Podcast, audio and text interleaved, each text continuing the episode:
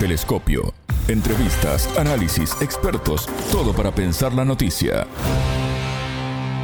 ¿Quiénes fueron los más perjudicados por las sanciones que Estados Unidos impuso a Rusia?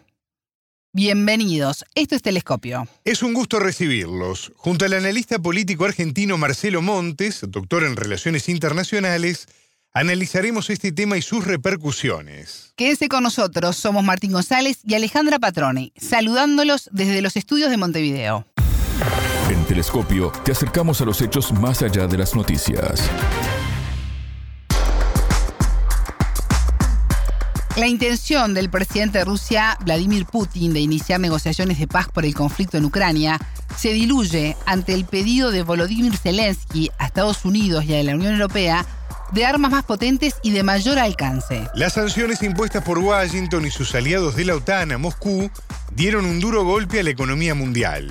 Los embates de la inflación, el aumento de los combustibles y la falta de alimentos y fertilizantes se convirtieron en una constante consecuencia de las presiones de Occidente para aislar a Rusia. El entrevistado. Marcelo Montes, doctor en Relaciones Internacionales, bienvenido a Telescopio. ¿Cómo estás? Es un gusto recibirte. ¿Qué tal? Gracias por la invitación. Hemos tenido un año con grandes tensiones a nivel internacional, que se ha ido agravando con el correr de los meses, con el aumento del precio de los alimentos, los combustibles y los fertilizantes.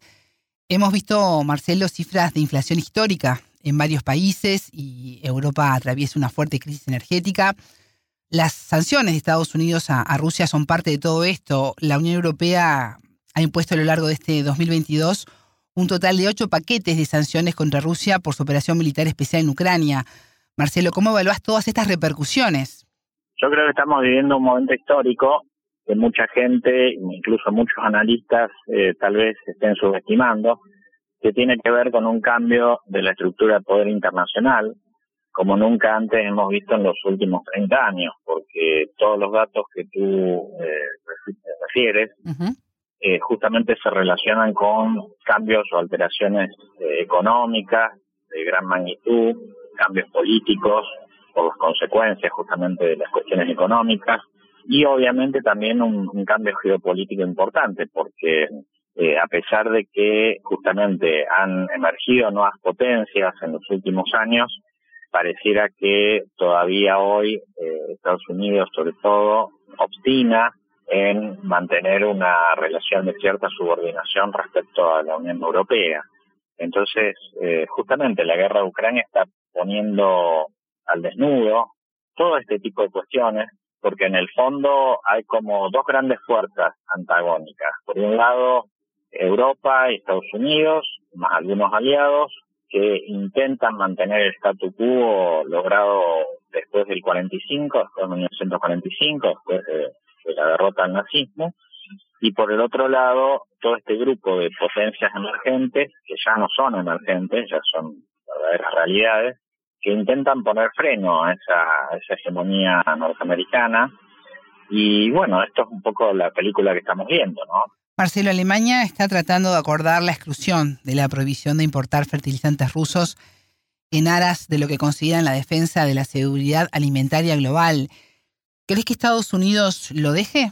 Bueno, eh, lo que se está intentando es, se ha intentado justamente por un lado eh, obstaculizar la llegada de dólares o de capitales a Rusia a propósito de la cuestión energética, que se le acabe el negocio energético a Rusia y ahora se está intentando bloquearla desde el punto de vista alimentario, es decir, que, por ejemplo, los fertilizantes rusos no lleguen a a distintos lugares del mundo. Eh, tú sabes que prácticamente un, tercio del comercio mundial de fertilizantes eh, proviene de, Rusia. Eso genera consecuencias eh, de gran magnitud en términos alimentarios para buena parte de Asia, para buena parte de África, incluso para América Latina.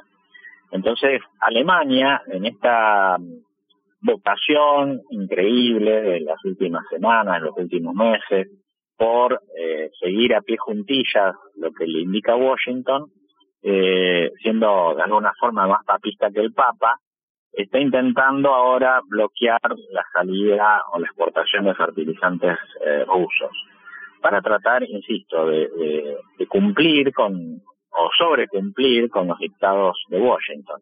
Eh, Washington no le pidió eso, pero bueno, eh, es una decisión alemana de tratar de congraciarse con el, con el poder norteamericano. Yo creo que Estados Unidos llega un momento en donde va a tener que medir eh, justamente las consecuencias de las sanciones sobre Rusia y, hasta qué punto puede incidir en impedir justamente que Alemania y otros países de Europa se encaprichen con este tipo de medidas. Veremos, yo creo que todavía está tiempo Estados Unidos de convertirse en una potencia responsable y medir las consecuencias de esas sanciones y frenar e impedir que, los países europeos lleguen a este tipo de medidas que son bastante absurdas. Marcelo, el presidente de Rusia, Vladimir Putin, lo hemos escuchado a lo largo del año insistir en concretar las negociaciones de paz. Y por el otro lado tenemos a Volodymyr Zelensky, mandatario de Ucrania, que si bien habla de paz, eh, le pide a Estados Unidos y a la Unión Europea que le suministre armas más potentes y de mayor alcance. Incluso en la reunión del G7 hace unos días eh, pidió más, más presupuesto para su defensa. ¿Cómo repercute todo esto en el conflicto?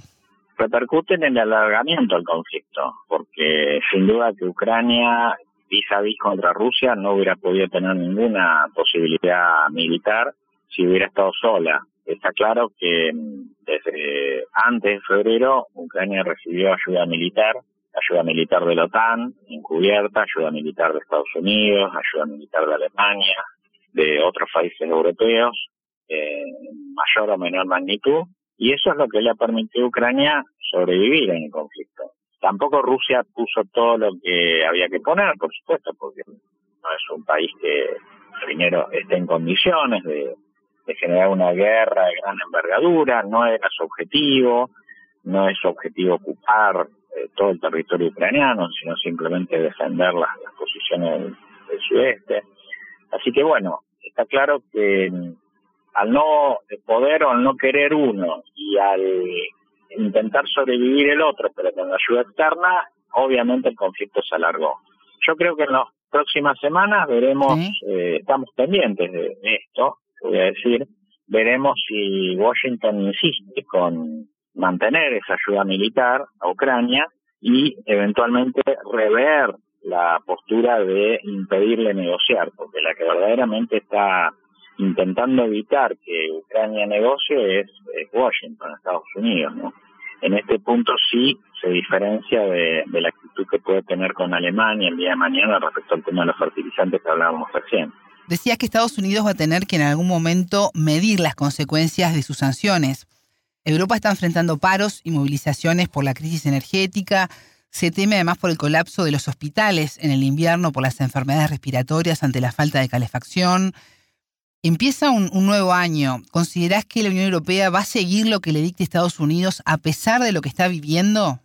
Bueno, por las declaraciones públicas de algunos de sus líderes, está claro que hay una decisión firme de mantener eh, las sanciones y demás.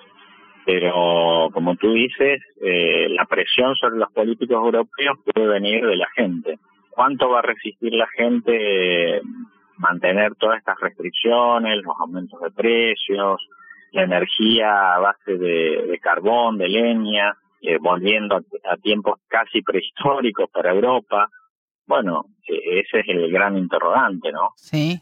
Ha habido protestas en distintas capitales europeas a lo largo de estos meses y demás, pero bueno, desde el punto de vista político, político electoral, todavía no ha habido gran repercusión. En, el caso de la última elección en Italia, por ejemplo, todos nos habíamos ilusionado que eh, la llegada de la primer ministro Meloni podía suponer un, un cambio, un viraje, digamos, en, en la política italiana y demás, no se ha producido.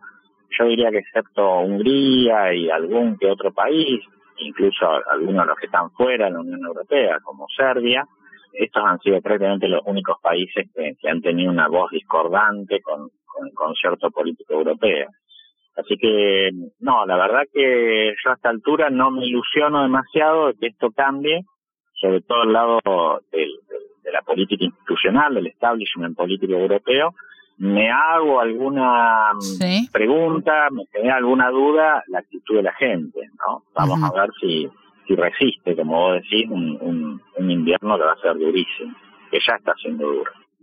Marcelo, hace un rato leía la última resolución de la Cámara Baja del Parlamento polaco que reconoce a Rusia como Estado patrocinador del terrorismo. En este sentido, el portavoz del Kremlin, que es Dmitry Peskov, dijo que esta decisión es un claro ejemplo de la histeria antirrusa. ¿Cómo has visto el desarrollo del intento de provocar reacciones rusofóbicas por parte de, de Occidente a lo largo de todo este año? Bueno, Occidente aparentemente estaría dividido, digamos, en una posición un poco más blanda, más moderada respecto a Rusia, de algunos países europeos, y una posición más dura, como la que encabeza Polonia, como la que encabezan los estados bálticos y algunos más, que están enfrascados en esta especie de rusofobia que vos mencionas. Yo creo que Polonia tiene además algunas apetencias históricas, geopolíticas sobre, sobre Ucrania. Creo que ha sobreactuado muchísimo en estos últimos meses, este, intentando dentro del seno de la Unión Europea eh, promover o, impulsar eh, medidas de eh, no cortar justamente la ayuda militar a Ucrania, ha buscado a su vez para, para su propio interés nacional este, la compra de o el canje, mejor dicho, aviones viejos usados a Estados Unidos por, por aviones más nuevos, todo con el, con el objetivo de, generar una, una política antagónica con Moscú, que bueno, es bastante inédita por esa parte, ¿no? Todo esto yo creo que no hace más que echar más leña al fuego. Los rusos, como tú sabes, están bastante preocupados por toda esta situación de tensión en su, en su propia frontera. Sí. Y yo no veo posibilidad de que esto se revierta en el corto plazo. En general, yo diría que más allá de estas posiciones más duras, más blandas, eh, por parte de Europa, la relación entre Europa y Rusia se ha deteriorado enormemente y va a ser muy difícil que en las próximas décadas esto se revierta. El presidente de China, Xi Jinping, habló sobre aumentar los lazos económicos con Rusia. En medios chinos están hablando de, que la intención es incrementar las importaciones de petróleo, gas y alimentos desde Moscú, cooperar con mayor intensidad en, el Ártico e invertir en infraestructura en el país europeo. ¿Qué rol ha jugado China todo este año en el conflicto, presionado además por Washington a, que se pliegue a las sanciones y condene a Moscú? Bueno, China eh, se ha mantenido firme en, no plegarse a las sanciones, como buena parte del mundo. En realidad estamos hablando de un 12% del mundo que se ha enfrascado en esta especie de lucha contra, contra Rusia, ¿no? El resto del mundo se ha mantenido relativamente diferente, se ha mantenido firme en tratar de seguir sus vínculos comerciales y económicos con, con Rusia. Y esto demuestra que, bueno, Rusia no, no ha quedado sola. Tal vez eh, poco más aislada desde el punto de vista eh, jurídico en el seno de la ONU, pero bueno, todos sabemos que, la ONU también ha perdido mucha legitimidad a nivel internacional, no por culpa de Rusia, sino, bueno, básicamente por las actitudes de Estados Unidos desde los años 2000 en adelante, en distintos lugares del mundo, ¿no? Entonces, China, eh, por otra parte, ha sido un país eh, muy beneficiado con el conflicto, porque no ha puesto nada en juego desde el punto de vista geopolítico, el, conflicto no está en su, en su esfera de influencia, ha sacado tajada de, la relación que Moscú ha buscado, porque Moscú al quedar aislada respecto a Europa, bueno, ha intentado encontrar en China un interlocutor y un socio mucho más importante desde el punto de vista energético. El comercio entre Moscú y Beijing ha crecido enormemente. Sí. Eh, así que esto tampoco se va a revertir en el corto plazo. Habrá que medir eh, hasta qué punto, como dicen algunos sectores liberales en Rusia, hasta qué punto esta relación no se convierte en demasiado asimétrica para los intereses rusos. Y bueno, por ahora eh, el vínculo está, está creciendo, va a seguir creciendo, habrá que medir hasta qué punto Rusia puede sacar más ventajas que Beijing, ¿no? Eh, y respecto al resto del mundo, yo creo que, que va a seguir acompañando comercialmente a Rusia, pero bueno, el mundo eh, no es el del 45, no es el del 91, este es un mundo diferente, donde cada país, eh, sobre todo los euroasiáticos, buscan sus propios intereses. Y, la verdad que, que, en eso yo creo que ese es el grave error que está incurriendo Europa. Europa, el seguir los caprichos geopolíticos de Estados Unidos, eh, se está perdiendo esta otra parte del mundo que, que es tan importante para que justamente el orden global se consolide y se pacifique también. Marcelo, ¿y qué lectura haces sobre las declaraciones del presidente Vladimir Putin, quien denunció que se ha lanzado una agresión por parte de Occidente sin precedentes contra Rusia para destruir la economía del país? Bueno, eh, a ver, yo tengo la sensación de que la relación entre Occidente y Rusia ha pasado por muchísimas eh, peripecias, muchísimas vicisitudes, muchas etapas de mayor acercamiento, de menor acercamiento, de enorme distanciamiento como ahora. Los rusos también saben que, que muchas veces Occidente ha usado a Rusia para, para sus propios conflictos, ¿no? Hay, hay dos que todos sabemos, las guerras con Napoleón en su momento, en el siglo XIX, la guerra con Hitler en el siglo XX, y, los rusos, mal que mal, allí estuvieron y pagaron un alto costo también, ¿no? Por esa, por ese carácter eh, europeo que ellos también tienen, ¿no?